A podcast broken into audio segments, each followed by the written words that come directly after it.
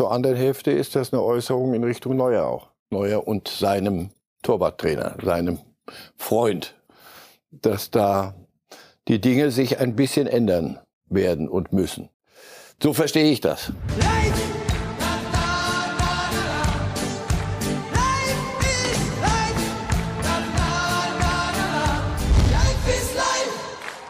Herzlich willkommen zu Reif ist live. Die Bundesliga ist wieder da und wie? 41 Tore sind es geworden beim ersten Spieltag, also nach der langen, langen WM-Winterpause. Es gibt also viel zu besprechen mit unserem Experten, über dessen Tippkompetenz wir zu Anfang der Sendung kritisch reden müssen. Denn, Herr Reif, Sie müssen erklären, wie konnten Sie das 7 zu 1 der Kölner gegen Werder und das 6 zu 0 von Wolfsburg gegen Freiburg nicht präzise vorhersagen? Weil ich dachte, es wird irgendwie seriöser Defensivfußball auch gespielt. Ich konnte ja nicht wissen, dass alle Dämme brechen. Zu ihrer Ehrenrettung sieben von neun Tendenzen richtig, unter anderem einige auch voll drauf, aber 41 Tore, die Stadien voll. Wie sagte Schlotterbeck gestern nach dem Spiel, Qualität vorne, hinten nein.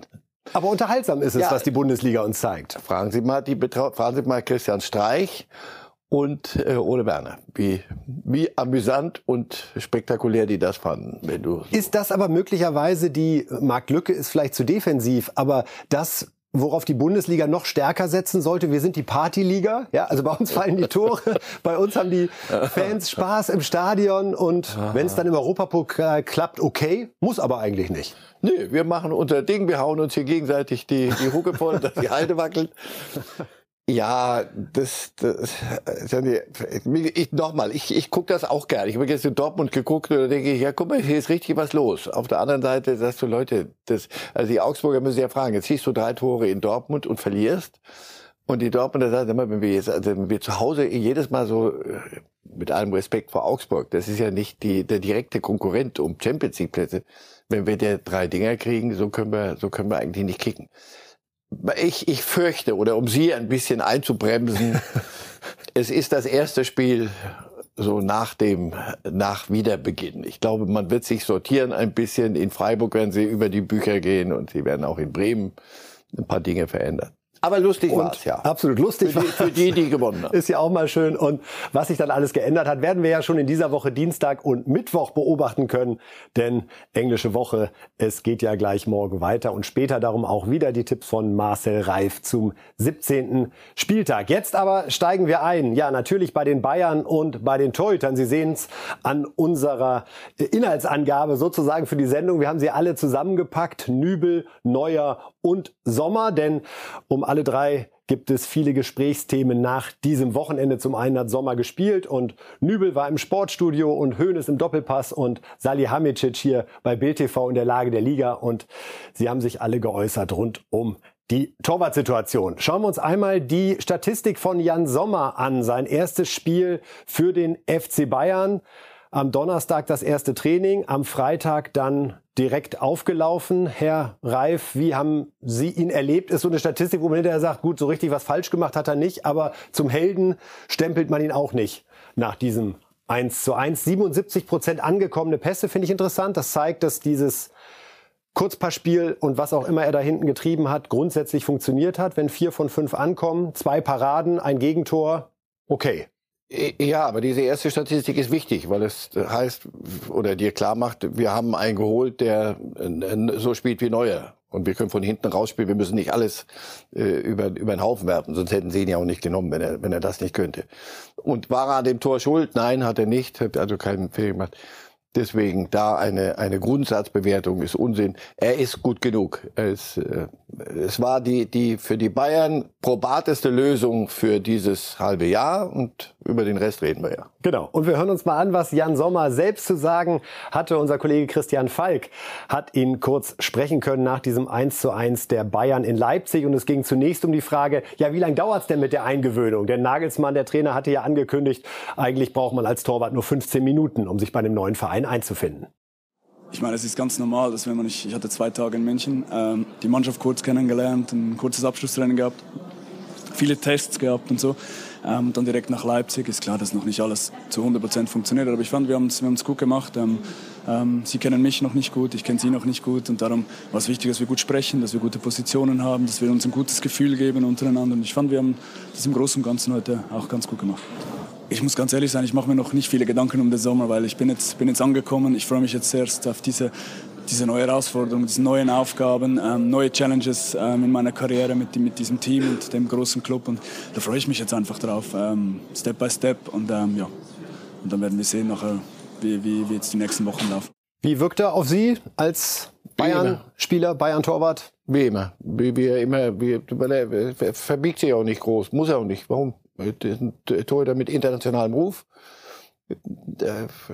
Dass er sich keine Gedanken über den, über den kommenden Sommer macht, glaube ich, das glaube ich ihm sogar, weil das, die Dinge sind besprochen worden, welche Alternativen wird es geben oder wenn nicht. Und er unterstreicht im Prinzip unsere Theorie, dass im Sommer einfach nochmal ganz neu geschaut wird. Denn er hätte jetzt auch sagen können, naja, ich habe einen Vertrag bis 2025. Warum Insofern gehe ich jetzt davon machen? aus, zweieinhalb Jahre hier zu spielen, sondern das ist eine genau. Absicherung, bei der man ihm entgegengekommen ist und gleichzeitig guckt man im Sommer, wenn sie alle zusammen da sind, Jan Sommer, Manuel Neuer, Nübel, vielleicht auch noch Ulreich.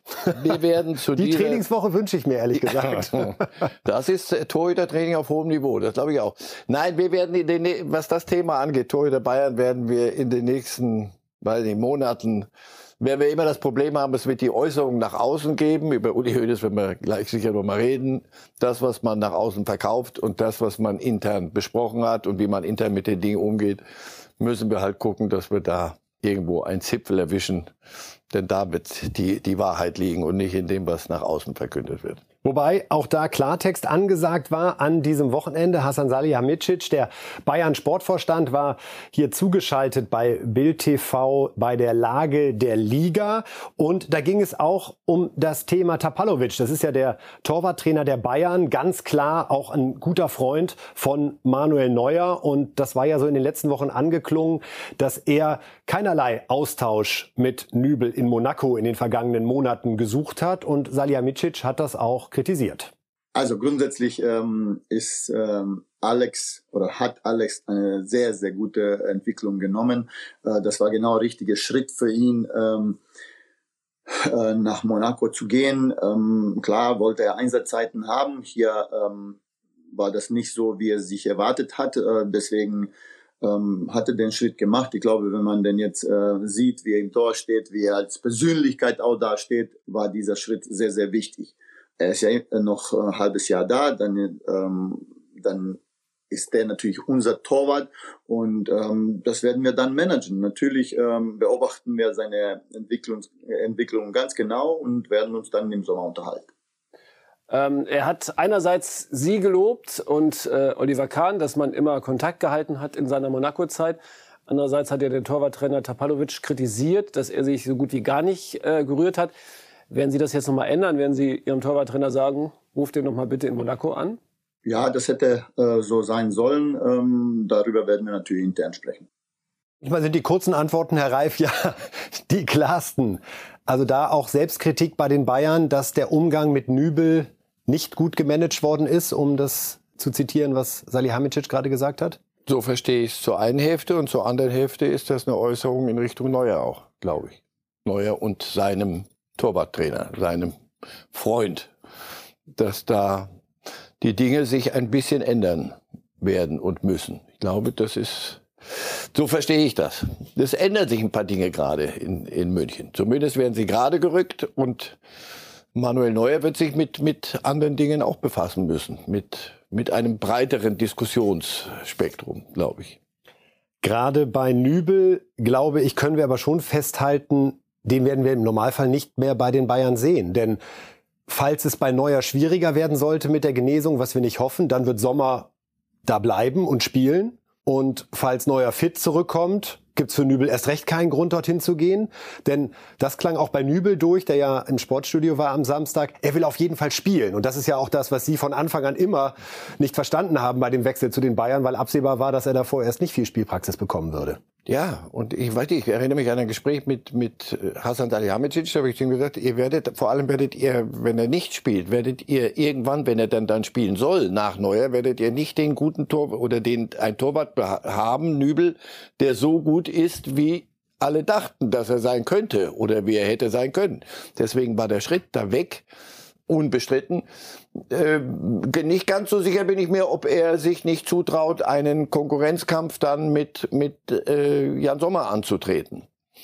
Weil er ja, so habe ich seine Äußerung auch verstanden, ich habe sie nur gelesen, das ist nicht ein unantastbarer. Während Neuer hat so diese, dieses, dieses, diese Denkmalstatus oder hatte ihn. Und da sagt er, pass auf, da habe ich keine sportliche Chance. Bei Sommer, glaube ich, wird er, könnte er sich möglicherweise den, den Konkurrenzkampf vorstellen und dann werden, würden wir ihn ja doch noch bei den Bayern sehen. Fakt ist, er hat Vertrag bei den Bayern, der gehör, gehört. Er hat Vertrag bei den Bayern. So. Und sie sind jetzt in einem intensiveren Austausch und die Dinge sind insgesamt, was die Torhüterposition bei Bayern angeht, sind, sind ein bisschen aufgebrochen worden. Nur würde das ja eigentlich voraussetzen, dass Manuel Neuer gar nicht zurückkommt. Nur dann, in dem und Moment, wo Neuer zurückkommt und später werde ich, werde ich auch Jan Sommer da nicht sehen, da bin ich überzeugt von und auch keinen Nübel da sehen wollen. Dann ist Ulreich möglicherweise wieder die Nummer wieder, so. Es wird ein Ulreich ist entspannt genug Torwart, ja. und diesen altgedienter Junge, der macht sich da am wenigsten Kopf, glaube ich.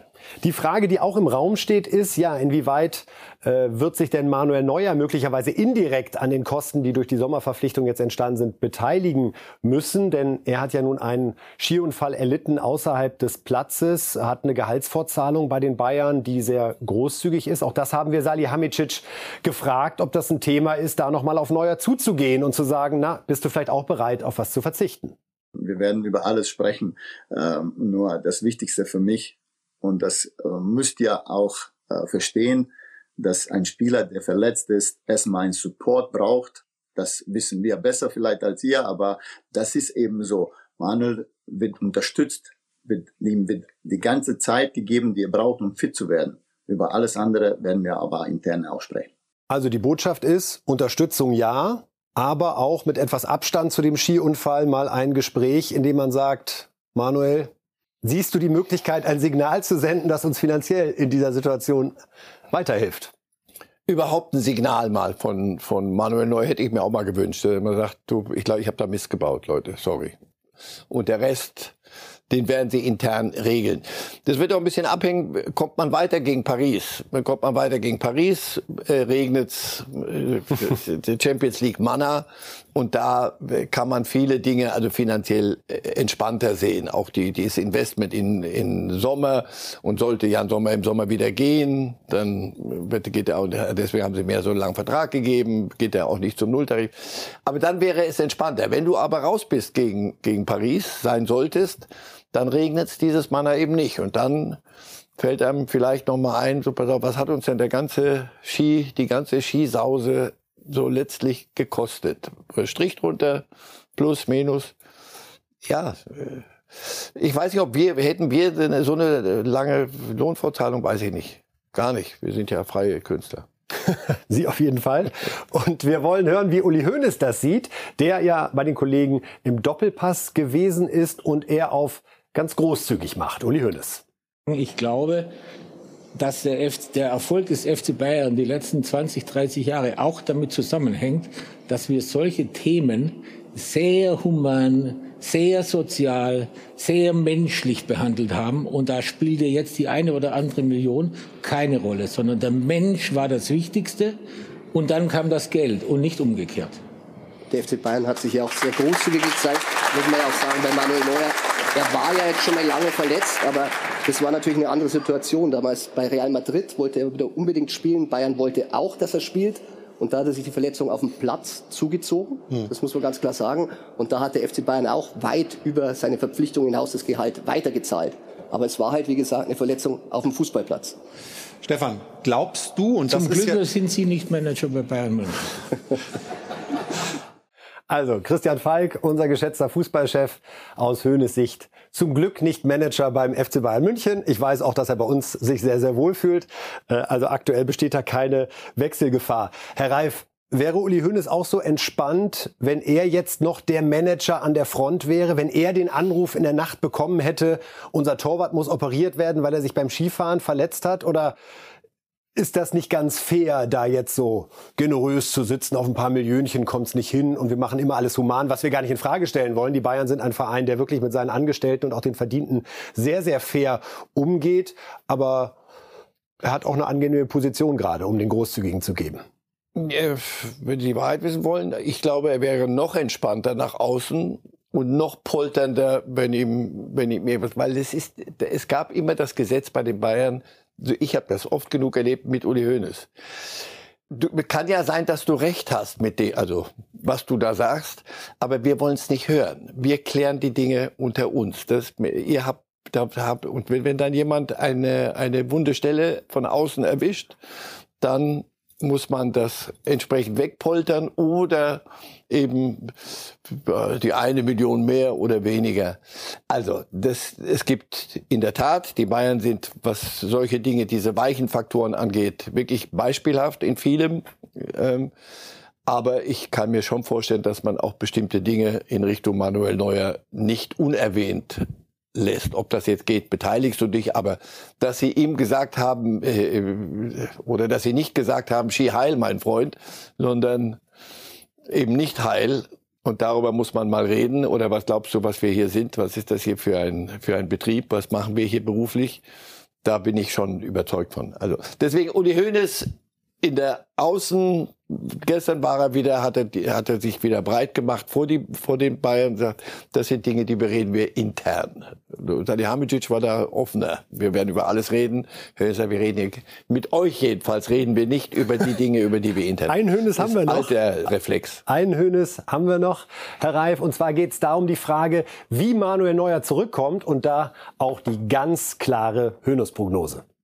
Und äh, wir müssen jetzt abwarten, wie der Heilungsprozess verläuft. Und ich finde es sehr seltsam, diesen Abgesang, den teilweise, äh, der teilweise jetzt über Manuel Neuer äh, hereinbricht, das finde ich unglaublich. Bis vor ein paar Monaten war er für mich der beste Torwart der Welt und jetzt äh, wird das alles in Frage gestellt. Ich bin ziemlich sicher, dass all das, was jetzt gerade passiert, dazu führen wird, dass Manuel noch heftiger und noch heißer an seinem Comeback arbeitet. Dann sehen wir mal, wenn wir uns im September hier wieder zusammensetzen, wer dann bei uns im Tor. Was wir ihm auch wünschen, Herr Hönes. Ja, Sie scheinbar ja. nicht.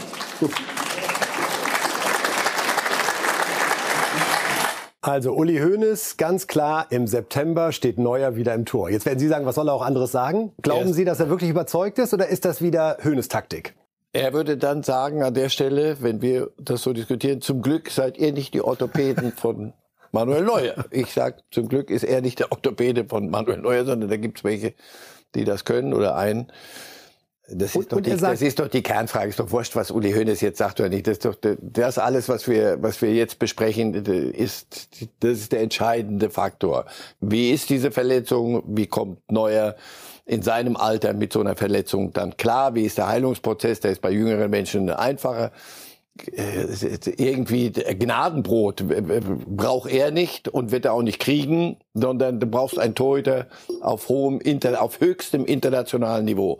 Wenn er wieder fit ist, äh, reden wir hier völlig neu und wenn nicht, dann kann Uli Hoeneß heute sagen, was er will. Das ist, ist nicht wirklich von Belang. Aber es macht auch niemand die Verdienste von Uli Hoeneß, äh, von, von Manuel Neuer, die, Überhaupt die sich noch nieder. Also das ist alles so eine, wie gesagt, sehr viel nach außen wir sind gut beraten, ein bisschen wegzuhören auch manchmal.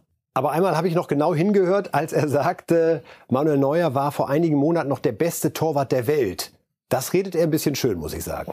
Bei der WM war er nicht für mich der beste Torwart der Welt. Und auch im Kalenderjahr 2022 würde ich ihn Nein. jetzt nicht auf die Position einsetzen. Ja, aber alles in allem ist er ein großartiger Torhüter immer noch. Absolut. Mir ging es nur um die Wertung. Bester der Welt ist dann doch schon da, sehr Höhnesicht. Ja, das ist auch da. Ein bisschen Rückenwind für den so. sich in der Rekonvaleszenz Wir müssen ja nicht den ganzen, in diesem Wind stehen. Wir können ja, wenn der Wind bläst, können wir ja ein Schrittchen zur Seite gehen und sagen, Uli, alles gut, alles gut.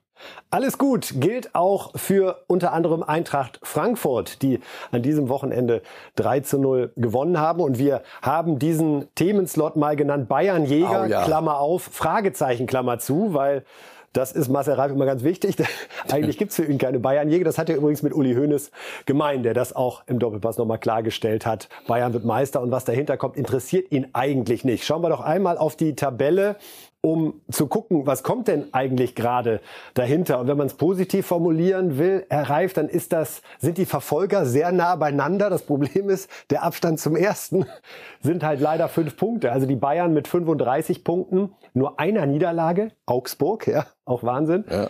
Und dann kommt die Eintracht mit 30, Union mit 30, Freiburg mit 30, Leipzig 29 und Dortmund mit 28 Punkten. Wir wollen dieses Thema Bayern Jäger zunächst an Eintracht Frankfurt aufhängen und auch da einmal Uli Hoeneß zuhören mit seiner Einschätzung zur Eintracht. Ich finde, dass die Eintracht Frankfurt äh, der Verein äh, ist, der in den letzten 12, 18 Monaten den größten Fortschritte gemacht hat. Äh, sie haben uns letztes Jahr hervorragend vertreten im internationalen Fußball und in Frankfurt von der Begeisterung her, die Fans, äh, da ist etwas äh, entstanden und das muss man sehr ernst nehmen. Muss man sehr ernst nehmen, Herr Reif. Ich finde auch, wenn man jetzt noch mal wirklich draufschaut, wir haben den Europa League Sieger Eintracht Frankfurt, die sind jetzt gerade Tabellenzweiter. Bislang hatte ich die als möglicher Bayernjäger wirklich deutlich hinter Leipzig und Dortmund und eigentlich auch Leverkusen einsortiert. Können die sich jetzt gerade so stabilisieren, dass sie vielleicht sogar den Bayern noch gefährlich werden können? Am Samstag das direkte Duell. Die erste Frage war doch schon gut. Warum denn noch die, warum denn, warum denn gleich nochmal dann Zieh ich alles zurück. den kleinen Finger und dann aber die, den ganzen Arm? Sie hatten doch bisher die Attitüde, wir spielen Europa, machen da Riesenjubel, Trubel und in der Liga schmieren wir irgendwo ab auf Platz 11 und sowas und wie, oh, dann schaffen wir ja aber nächstes Jahr keinen internationalen Wettbewerb. Das ist Ihnen irgendwann mal klar geworden. Glasner war das immer klar. Wir müssen hier eine Stabilität reinkriegen und Bundesliga müssen wir spielen, Freunde. Das muss man aber lernen. Wenn man solche Jubel-Trubel-Veranstaltungen macht, wie Sie sie gemacht haben, äh, auf dem Weg zum UEFA Cup Sieg, oh, wie, wie hieß das? Europa, Europa League. League. Gottes Willen. Für die Jüngeren. Wir sind ja schon weiter bei einem ganz anderen Wettbewerb. Äh, auf diesem Weg und dann am Samstag wieder nach Bielefeld mussten sie da fahren und dahin fahren und da, das haben sie nicht hingekriegt. Jetzt haben sie da eine Stabilität reinbekommen. Das wird nicht reichen, um die Bayern zu jagen. Das wird auch der, fragen Sie Glasner, der wird Ihnen das schon noch äh, entsprechend einordnen. Aber ja, sie sind off the rest, sind sie jetzt dabei, also bei den anderen. Denn Sie haben Spieler verloren, sie haben Spieler gehen lassen, die nicht mehr wollten, aber sie haben unverändert gut gescoutet, haben, haben Leute geholt und das, das funktioniert. Und sie gewinnen auch Spiele, wo sie Mist spielen. Die haben gegen Schalke so schlecht gespielt. Und da haben Sie völlig recht. Und das hören wir uns einmal an, wie Oliver so. Glasner, der Trainer, das nämlich einschätzt. Und da muss ich sagen, da sieht man schon den Wandel bei Eintracht Frankfurt, dass es nach einem 3 zu 0 Heimsieg gegen Schalke 04 so eine Traineranalyse gibt, die sich auch damit beschäftigt, dass sie nun als Bayernjäger gehandelt werden.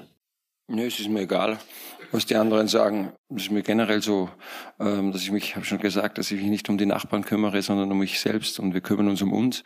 Wenn wir jedes Spiel so bestreiten wie heute, dann werden wir relativ wenig Punkte machen in der Rückrunde. Ähm, und, äh, und na, ist blöd, relativ weniges Blödsinn, aber wir werden nicht so viele machen, wie wir uns alle äh, wünschen und vorstellen. Und jetzt werden wir uns mit diesen Themen beschäftigen und darum kümmere ich mich. Und was die anderen sagen, höre ich zwar, aber beeinflusst mich weder in die eine noch in die andere Richtung. Da hat er sich selbst erschrocken, weil ich glaube, er meinte es genau so. Wenn wir so weiterspielen, holen wir nur noch wenige Punkte und dann dachte er, oh, das könnte man mir jetzt auch ein bisschen überheblich auslegen. Ja, aber er meinte es genauso, er war total unzufrieden er war mit der Leistung seiner Mannschaft. Muss er ja, weil der, der, Trainer muss ja gucken, was, was spielt diese Mannschaft. Und dann das Ergebnis nimmt, das ist, das war das Positive, das ist natürlich das Positive, was ich eben gesagt habe. Wenn du solche, die Spiele musst du gewinnen, wo du schlecht spielst.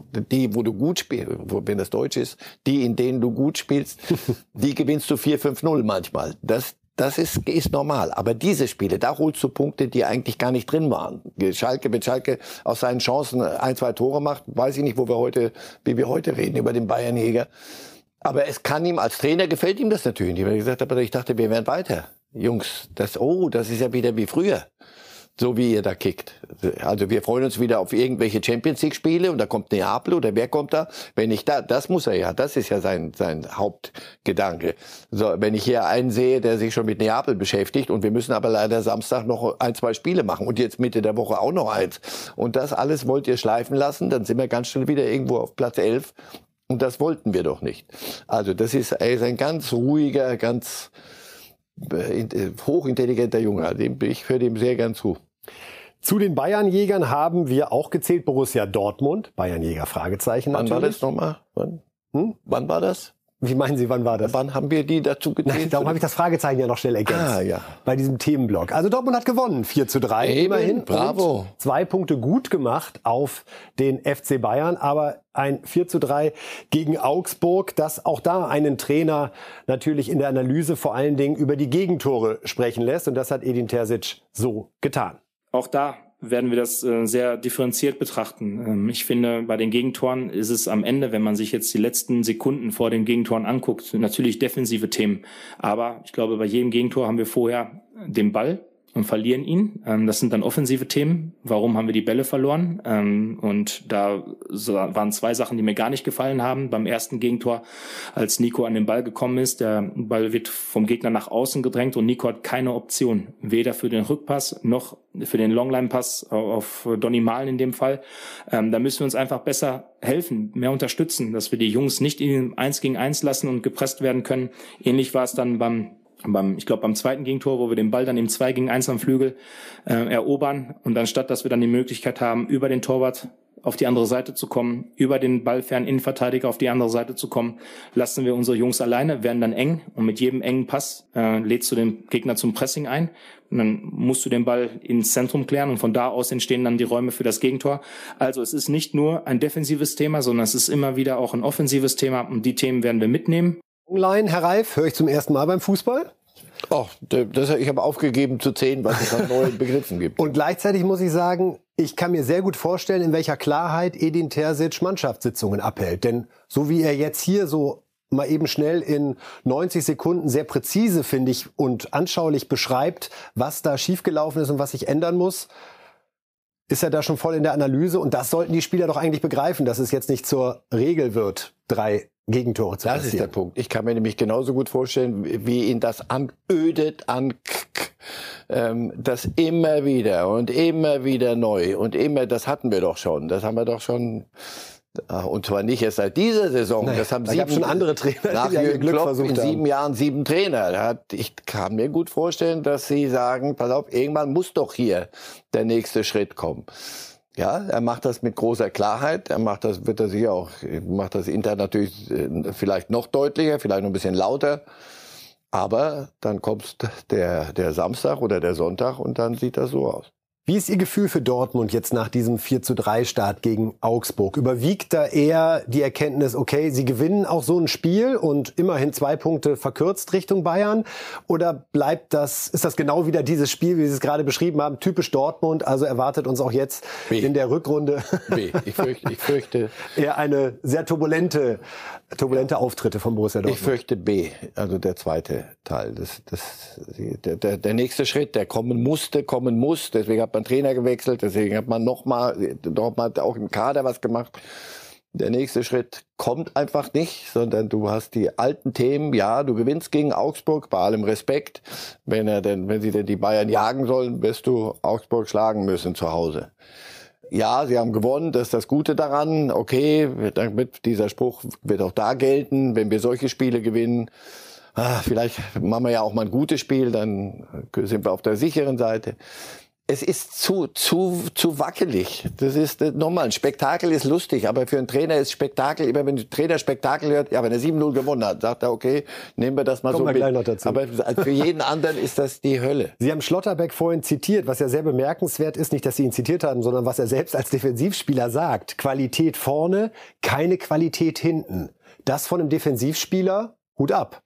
Hut ab, vor allem, weil er ja auch den Hut auf hatte an, an in zwei Szenen, die zum Tor führt. Er macht dann auch selber vorne noch den Kopfball, hat wirklich sein Darum Spiel beschrieben. stellvertretend für. Möglicherweise hat er nur über sich gesprochen. Er hat das Kopfballtor gemacht, Qualität vorne, aber da hinten, was ich da machen sollte, ja, Terzic hat ja erklärt, ist nicht alleine, aber ein Nationalspieler kann diese Szenen auch anders klären, auch unter Bedrängnis und auch wenn ihm andere nicht so helfen. Also das war nicht gut genug. Und das ist wieder Schlotterbeck. Das ist sicher einer der, der begabtesten Innenverteidiger, die wir haben in diesem Lande. Aber aus der Begabung muss irgendwann mal dann Verlässlichkeit kommen, gerade auf so einer Position. Besonderer Moment war natürlich die Einwechslung von Aller, dem Franzosen, der jetzt wieder da ist. Und das hat Terzic beschrieben, wie es auch in der Kabine schon emotional war, denn da hat er die letzten Worte an die Mannschaft gerichtet. Ja, wir hatten den ersten Gänsehautmoment in der Kabine, bevor wir die Kabine verlassen haben, weil heute gehörte, gehörten die letzten Worte dann Sebastian, bevor wir dann rausgegangen sind. Und äh, dass es dann in der 62. Minute ein ganz besonderer Moment war für ihn, für seine Familie, für uns als Mannschaft und für alle Zuschauer im Stadion. Äh, das hat man gehört. Und äh, wir sind einfach stolz. Und das ist halt die, die Kraft, die der Fußball dann halt hat, dass wir dann diese Momente gemeinsam teilen können. Äh, nach dieser harten Leidenszeit, die er hatte. Schön, dass er wieder da ist. Das freut uns für ihn und seine Familie auch ganz persönlich tolle Entwicklung, die das genommen hat. Jetzt reden wir über zwei Ergebnisse, Herr Reif, wo ich mich frage, welches überrascht Sie mehr? Das 7 zu 1 der Kölner gegen Werder oder das 6 zu 0 der Wolfsburger gegen Freiburg? Naja, schon, schon, dass Freiburg eine Mannschaft, gegen die jedes Tor zu erzielen. Tabellenzweiter äh, vor diesem Spieltag. Eine, eine Schwerstarbeit ist und war, dass sie dann gleich sechs Stück äh, einkassieren bei Werder, da war so Systemabsturz einer, eines Aufsteigers, der dann alle einfach nicht, nicht spielt, wie ein Aufsteiger spielen muss, nämlich laufen, laufen, kämpfen, sondern das sollte alles offenbar ein bisschen mit leichter Hand gehen und das haben die Kölner ihnen dann vorgemacht. Dann steigen wir einmal mit dem Wolfsburg-Spiel ein und hören uns Nico Kovac an und versuchen sich vorher noch mal in die Stimmung zu versetzen. Sie sind Trainer, Sie haben ein Heimspiel 6 zu 0 gegen den Tabellenzweiten gewonnen. Da muss einem doch eigentlich alles aus dem Körper grinsen. Kommen wir mal. Also es ist noch gar nichts passiert. Wir haben den 16. Spieltag. Wir haben heute ein Spiel gewonnen gegen einen Gegner, wo ich gesagt habe, wenn wir uns mit den Freiburgern messen können, äh, würde ich mich freuen. Wenn nicht, müssen wir noch viel trainieren. Aber wir müssen trotzdem noch trainieren und äh, wir werden jetzt keine neuen Parolen ausgeben. Wir wollen den siebten Platz, den wir haben, äh, verteidigen, weil die anderen Mannschaften von hinten Druck machen werden. Darum geht's. Und ähm, was dann am Ende rauskommt, werden wir sehen. Aber ich freue mich über die Entwicklung der Mannschaft. Ich freue mich über die Art und Weise, wie wir das machen. Und ähm, da heißt es, dran zu bleiben, weiter dran zu glauben, weil ohne Glauben, ohne Selbstvertrauen ist es schwierig, in der Bundesliga erfolgreich zu sein. Hatte Kovac mit einem 12 zu 0 gerechnet und darum diese Enttäuschung über das 6 zu 0? Nein, nein, der ist schon ganz happy. Ich glaube schon, dass er sehr, sehr happy ist, dass er aber die Tabelle lesen kann. Wir haben, Sie haben vorhin alle die Bayernjäger und Wolfsburg ist nur noch zwei Punkte dahinter, hinter den 30 Pünktern. Die haben 28. Also es geht da um Platz 4 Champions League. Nur das, er wird den Teufel tun und das nach außen jetzt verkünden. Leute, intern kann ich mir schon vorstellen, dass er sagt, Kameraden, ihr seht, wie es geht. Wenn wir solche, wenn wir so spielen, dann haben wir eine dicke Chance. Und habt ihr gesehen, wie Dortmund gespielt hat? Das kann man alles schnappen. Die sind sehr nah dran, aber er macht nach außen natürlich schön den, den Rücken breit. Und dann können die in Ruhe weitermachen. Das war richtig gut. Und die Freiburger haben mitgeholfen, sonst äh, gibt's keine sechs. Aber die musst du erst mal machen, wie gesagt, gegen Freiburg. Die Kölner 7 zu 1 gegen Werder und Steffen Baumgart hatte schon vor dem Spiel für Aufsehen gesorgt, weil er in der Pressekonferenz die komplette FC-Aufstellung mal eben von 1 bis 11 runtergebetet hat und erklärte jetzt auch nach diesem 7 zu 1, aus seiner Sicht wird das alles überbewertet mit dieser Geheimniskrämerei. Zitat, ich habe noch kein Spiel wegen einer bekannten Aufstellung gewonnen oder verloren. Mhm. Ist das richtig? Ist da, wird da zu viel Bohai gemacht um, oh, wer spielt heute links in der Viererkette und es darf keiner wissen und wir ziehen da nochmal die Wände hoch? Ich habe vor vielen, vielen Jahren, ich glaube 88, EM in Deutschland, da spielte das erste Spiel gegen Italien. Und da bin ich zu, zu Italienern gegangen und fragte Trainer Beasot, glaube ich, war das damals, und sagte, sagen Sie, äh, die Aufstellung werden Sie mir ja nicht sagen. Das war drei Tage vor dem Spiel. Ja, doch, doch. Wie was? Ja, ja, passen Sie auf. Sag, so spielen wir. Fertig. Und dann sage ich, aber das ist doch ungewöhnlich. Was, was, was soll ich, meinen Sie, ein Geheimnis? Was, welches Geheimnis soll dahinter sein? Das ist meine Aufstellung. Das die, wenn sich keiner verletzt, ist das meine erste Elf. Und so werden die spielen. Ob die das dann gewinnen, diese Elf, das weiß ich nicht. Und wie die spielen. Aber das ist, so sehe ich das. Ja, manchmal denkst du, Puh, Leute, ich verstehe ja, wenn man so so so Strafstoß äh, Freistoßvarianten oder irgendwelche Tricks, irgendwas Tricks. Gut, auch die kannst du dir im Spiel dann einmal angucken, sagst du, pass auf, beim nächsten Mal, wenn sie es wieder so machen. Aber okay, gehört, glaube ich, zum Geschäft. Das war ungewöhnlich, deswegen sind wir ja alle entsetzt. Es war sehr selbstbewusst auch das ist ja der der der junge Mann, der Trainer macht mit der Mütze macht ja nichts einfach so, sondern das, der überlegt sich sehr gut, welche wie man nach außen bestimmte Dinge macht. Und die Bremer werden sicher sich darüber unterhalten haben. Damit hat er die Aufstellung schon gesagt. Und trotzdem hat's uns nichts genutzt. Nichts, 1 zu 7. Also gehen die Bremer unter beim ersten FC Köln. Äh, wir hatten Frank Baumann, den Manager auch zugeschaltet bei der Lage der Liga am Sonntag in Bild TV. Und da ging es auch nochmal um die Frage, was wird denn jetzt aus Füllkrug, der ja immerhin sein elftes Saisontor in Köln erzielt hat und jetzt ganz nah dran ist an Nkunku, der gerade noch vorne liegt. Also einmal Baumann zu einem möglichen Füllkrugwechsel. Wir haben überhaupt kein Interesse, Niklas abzugeben ähm, jetzt im Winter und ähm, so dass wir dort äh, finanziell ähm, keinen Druck haben, verkaufen zu müssen. Ähm, und äh, wir haben sehr ja, wichtiges Ziel, äh, das ist der Klassenerhalt. Ähm, auch da möchte ich nochmal einordnen, dass wir als Aufsteiger ähm, bis jetzt, ähm, glaube ich, eine ordentliche Saison spielen. Ähm, aber wir müssen eben ne, ähm, ja ähnlich viele Punkte holen, wie wir es bisher getan haben, dann unser Ziel zu erreichen. Ähm, deswegen wird ähm, bezüglich eines Transfers von Niklas Füllkrug von uns in keinster Weise ähm, irgendetwas forciert, ähm, sondern ähm, wir brauchen Niklas, um unser Ziel ähm, dann auch erreichen zu können. Bislang ist es ja auch total ruhig an der Stelle. Ralf, überrascht Sie das? Äh, haben wir den Füllkrug international da zu groß gesehen, dass da im Januar jetzt keiner aus England zum Beispiel kommt und sagt, ach, den gönne ich mir mal eben für rund 20 Millionen? Oh, ich denke schon, dass er, dass er im Fokus bei einigen ist. Nur mir ist, mir ist schon lange nicht mehr so gegangen wie an diesem Wochenende und das, was wir alles hier an Zitaten abspielen, wo ich so sage, ja, das ist nach außen, ist das, Jungs, äh, nicht, kommt nicht auf die Idee, wir müssen hier verkaufen. Also wir werden, wir sind klamm und ihr kriegt den zum Schnäppchenpreis. Sondern das ist, auch das ist so. Wird der Preis, äh, in, die Übersetzung so. ist, wenn ihr Füllkrug haben wollt, dann, dann müsst, müsst, ihr mindestens richtig aus dem Sattel und das ist ein deutscher Nationalstürmer und ihr, ihr so, dann kommt gar nicht auf dumme Ideen, weil das kostet nur meine Zeit und das ist Unsinn. Also, das ist vieles so, wird, wird nach außen verkündet, geht an die, an andere als an uns. Wir denken, also er meint uns, er redet mit uns, aber er redet mit Beratern gerade und. Also Werder-Fans müssen sich eigentlich jetzt erst recht Sorgen machen, wenn. Ein Typ wie er, so ein Ochse, der, der war der einzige Lichtblick äh, am, am Wochenende dagegen Köln. Und auch so, einer der wenigen bei der WM, muss man sagen, so, mit zwei Toren. Also so ein so ein Typen werden, werden sie suchen. Und das wird in, in Deutschland werden sie so einen Spieler suchen, manche, und in, in, in England suchen sie sowieso jeden Tag neue.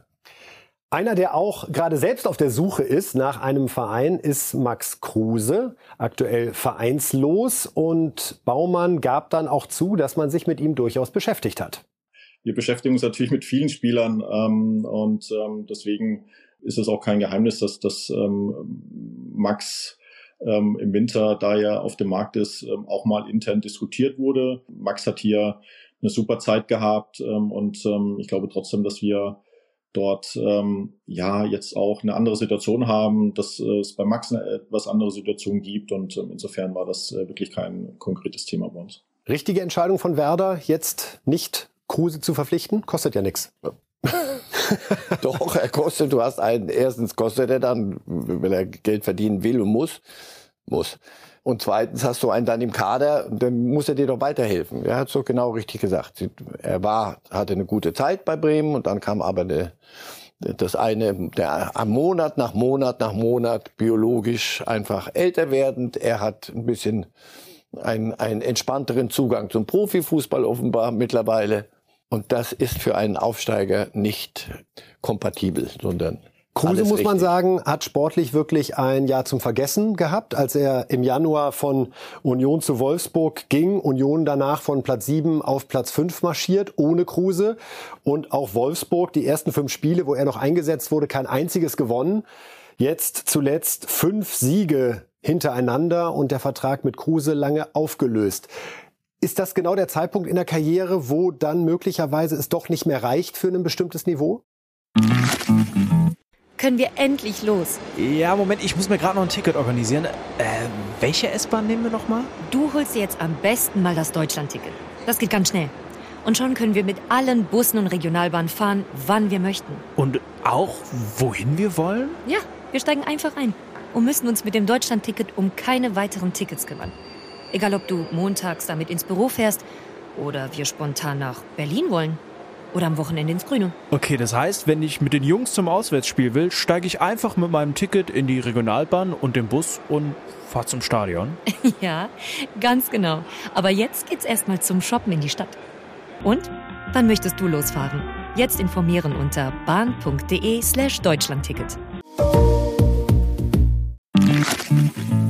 Ja, und auch eine eigene Entscheidung offenbar. Will ich rennen wie ein Kanickel, so wie Kovac das möchte? Kann ich das noch? Kann ich das liefern, was der... Nein, und das Schöner wäre es halt, wenn das alles ohne, ohne Beigeschmack liefe, sondern wenn man von vornherein sagt, also als Kovac hat ihn ja übernommen, war glaube ich nicht seine Entscheidung, ihn zu nehmen, sondern äh, der Trainer davor du weißt, wie Kovac als Trainer ist, wie er sein muss, weil er sonst sich selber untreu wird und was er vorhat. Und das sieht man jetzt, das, das, das kann funktionieren. Und dann hast du einen Spieler wie Kruse, der sagt, Leute, die, wo sehen wir den denn jetzt noch wieder eigentlich? Nicht, nicht in Deutschland, nicht in der. Der hat doch selber gesagt, äh, die rennen sollen die, die nicht kicken können. Ja, das ist ein schöner, schöner Satz. Nur Bundesliga wirst du immer ein bisschen rennen müssen und unter Nico Kovac wirst du besonders rennen müssen. Und wenn du das nicht mehr kannst oder willst, dann ist es doch gut, wenn man getrennte Wege geht. So, wir schauen jetzt zum internationalen Fußball. Da gibt's frische Tore hier bei Reifes Live und wir wollen beginnen mit Barcelona gegen Getafe. Das Spiel am Sonntag im Zeichen von Pedri, der nämlich für Barcelona hier die Führung erzielt, die gleichzeitig auch der Siegtreffer sein sollte das 1 zu 0. Dann gleich katastrophaler Fehlpass wieder von Pedri. Schwer zu glauben, was ihm da gleich unterläuft. Jetzt schiebt er den mal eben hinten rein, wollte zu Testegen. Mhm. Und dann ist es Majoral, der an Testegen scheitert. Glanzparade hier, macht sich schön breit, wartet lange und pariert dann 1 zu 0 Barcelona. Also erstens Pedri durch Jung macht solche Fehler und in Spanien sind sie ausgeflippt am Wochenende über Testegen. Also auch das wird uns möglicherweise im März die ersten Länderspiele gegen Peru und Belgien. Ja, aber natürlich. Die wird beide Testegen machen, wenn er gesund ist, oder? Oder wird Flick einmal Trapp, einmal? Wie würden Sie es machen? Sie sind zwar nicht Manager von Bayern München, aber wenn ja. Sie jetzt ganz kurz Bundestrainer werden, das sind alles Minuten. Freundschaftsspiele. Nee, ja. das, früher waren das Freundschaftsspiele. Ist das jetzt, ist das ein Wettbewerb? Da, da, Sie haben es bisher noch nicht geschafft, irgendeinen Wettbewerb um diese Spiele herumzustricken. Noch nicht, aber das wird doch passieren. Möglicherweise das EM-Gastgeberturnier, wo immer der EM-Gastgeber, der keine Quali spielt, und dann also kann ich mir gut vorstellen, dass beide. Die sind beide in einer richtig guten Form. Und aber Testegen hat für mich im Moment die Nase vorn, ist für mich im Moment der deutsche Nationaltorhüter, wenn Neuer nicht da ist. Und auch dann, wenn Neuer wieder da ist, auch dann werden wir sicher. Müsste er ihn wirklich erstmal verdrängen, oder? Also wenn Testegen wenn er jetzt das drei, abliefert, vier, was er halbwegs, was er hier veranstaltet und das konstant bei Barcelona, die sind nicht zum Spaß Tabellenführer, sondern auch seinetwegen. Und könnte eine richtig gute Saison für ihn mit Barcelona werden, in der Europa League noch dabei und in der Liga weiter drei Punkte vor Real Madrid. Real Madrid allerdings auch gewonnen bei Athletic Bilbao. Und da wollen wir reinschauen. Da waren wieder die alten Herrschaften, die das Ding gerettet haben. Benzema mit einem wunderbaren Linksschuss, Volley.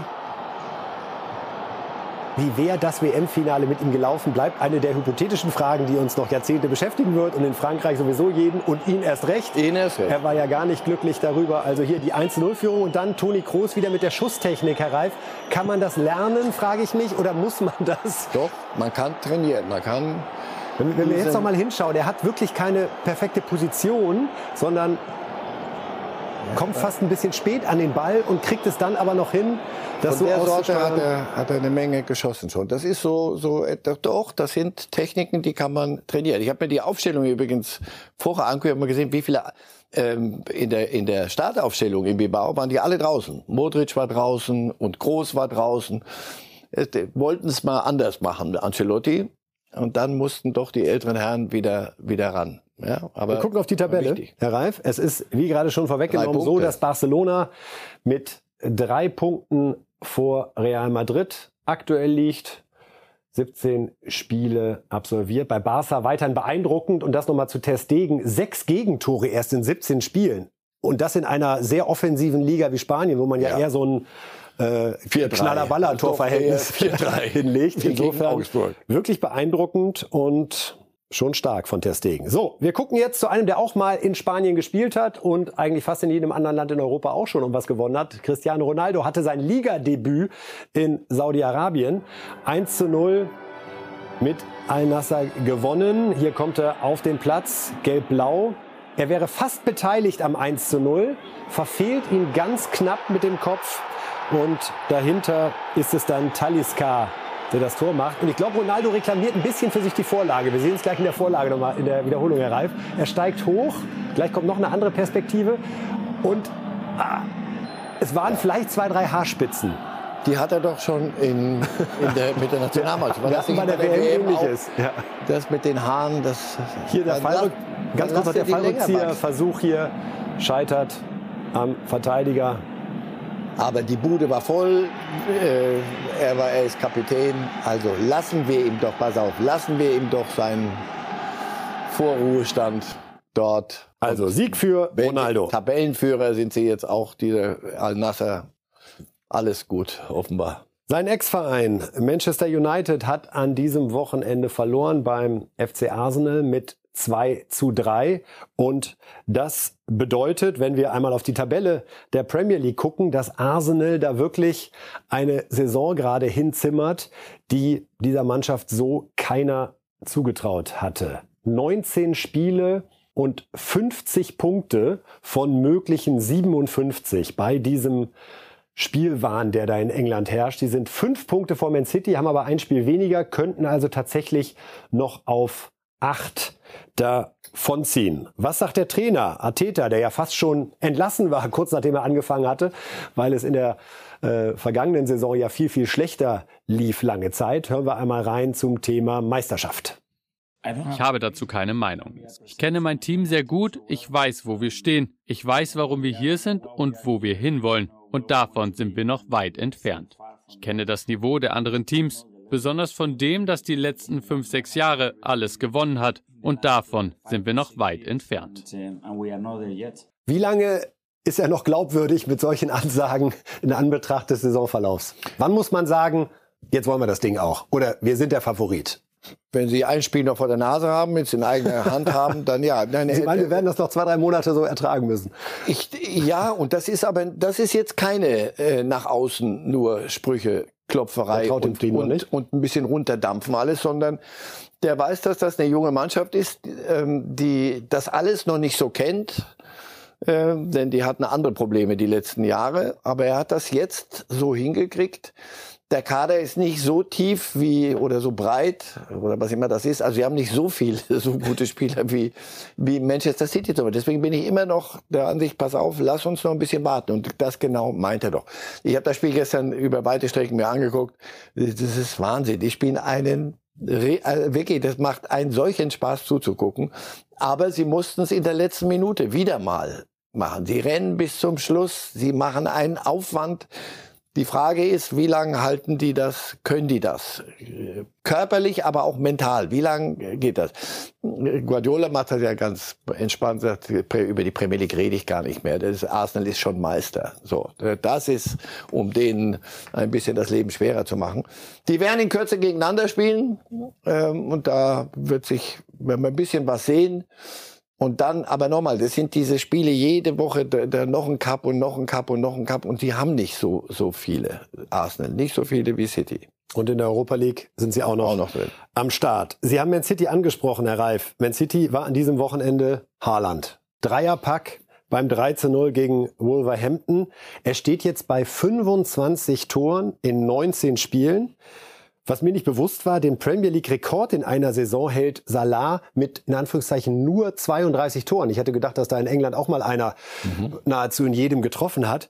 Also es sieht alles danach aus, dass Erling Haaland in seinem ersten Jahr in der Premier League zum erfolgreichsten Torschützen der Geschichte avanciert. Was sagt das über ihn nochmal aus? Ich weiß, dass das kann, Haaland, schon klar. Ja, das ist, das ist, Aber in dem hat sich keiner getäuscht, als man ihn in Dortmund und Salzburg schon hat knipsen sehen, sondern der macht wirklich da weiter ja. und steigert sich auch so. Premier League ist ja, Sie haben es gerade gesagt, doch wirklich nochmal was anderes als die Bundesliga. Aber die letzten drei Wochen, da war, war man schon beim Fehleinkauf. Und das war, waren alle Skeptiker und ich war einer. Ich war wirklich, ich habe mir gesagt, das kann mir nicht vorstellen, dass der City-Fußball zu ihm passt. Und dann überrascht er, überrascht, macht er mal ein bisschen Pause und bindet immer zwei, drei Mann, denn natürlich müssen sie sich um den kümmern und dann haben andere, machen die Tore, aber ihm wird vorgerechnet, hey, jetzt hat er aber drei Tore dreimal nicht getroffen. So, jetzt haut er in einem Spiel alles wieder rein. Wir nehmen ja. den Pep Guardiola nochmal mit zu Erling Haaland. Was hat der Trainer zu sagen? Bitteschön. He's not a guy who will take the ball er ist kein Typ, der den Ball zehn Meter hinter dem Strafraum annimmt, an zwei oder drei vorbeidribbelt und ein Tor schießt. Das ist nicht seine Stärke. Er muss sich die Bälle so gut wie möglich zuspielen lassen und wir haben dafür fantastische Spieler um ihn herum. Das erste Tor hat er gemacht, weil er richtig stand und der Ball von De Bruyne fantastisch war. Wir kennen uns mittlerweile sehr gut. Er lebt 24 Stunden für diesen Job, seine Leidenschaft seine Liebe.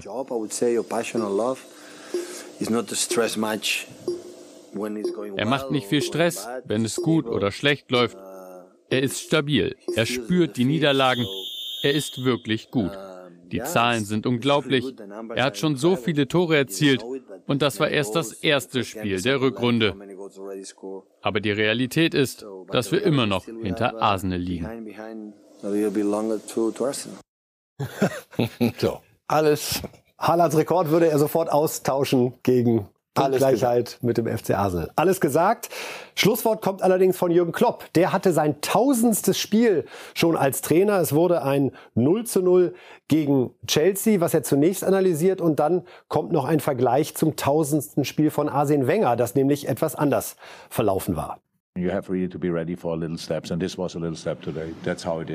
Man muss wirklich für kleine Schritte bereit sein und das war heute ein kleiner Schritt. So ist das nun mal. Ich erwarte Fortschritte und ich denke, seit dem letzten Ligaspiel war es ein Fortschritt. Definitiv.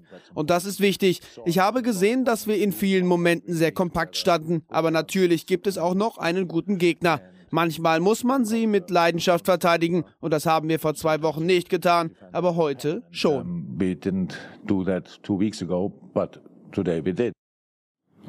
Ich habe vor diesem Spiel, meinem tausendsten, viele Nachrichten bekommen und nicht alle waren nett. Ich glaube, Arsene Wenger hat sein tausendstes Spiel verloren. 6-0. Also bin ich wirklich froh, dass das nicht passiert ist. Also, Klopp noch einmal mit dem Vergleich zu Arsene Wenger.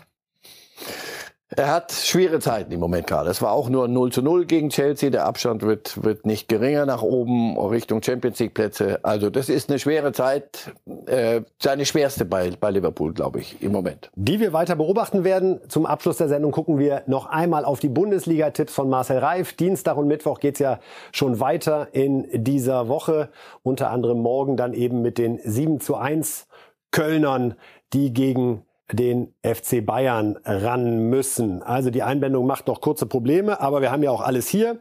Also Schalke gegen RB Leipzig 0 zu 2. Bayern gegen den FC 3 zu 0. Jetzt können wir es hier auch gerade einblenden. Also da wird nichts mit einer zweiten Triumphfahrt der Kölner Hoffenheim-Stuttgart 2 zu 0 und Hertha-Wolfsburg 1 zu 2. Dann wäre Hertha auf jeden Fall Schwerpunkt am Freitag bei der nächsten Reif ist Live-Sendung. Das also die Spiele am Dienstag und am Mittwoch dann Mainz gegen Dortmund 1 zu 1, Leverkusen-Bochum 2 zu 0, Freiburg-Frankfurt 1 zu 1, Augsburg-Gladbach 2 zu 1 und Werder mit der nächsten Niederlage gegen Union 0 zu 1. Wir lassen das einfach mal so auf Zuschauerinnen und Zuschauer kostet wirken. Ja. Erklären nichts, kostet nichts. Nee, bei Bild.de gibt's Reifes Live immer gratis, bei YouTube auch. Herr Reif, Ihnen vielen Dank. Freue mich, Sie Freitag hier wiederzusehen. Wir bedanken uns bei Ihnen allen fürs Zuschauen, fürs Zuhören und wie gesagt am Freitag wieder um 10.30 Uhr live bei Bild.de. Reif ist live. Genießen Sie die englische Woche. Bis dahin. Tschüss. Live!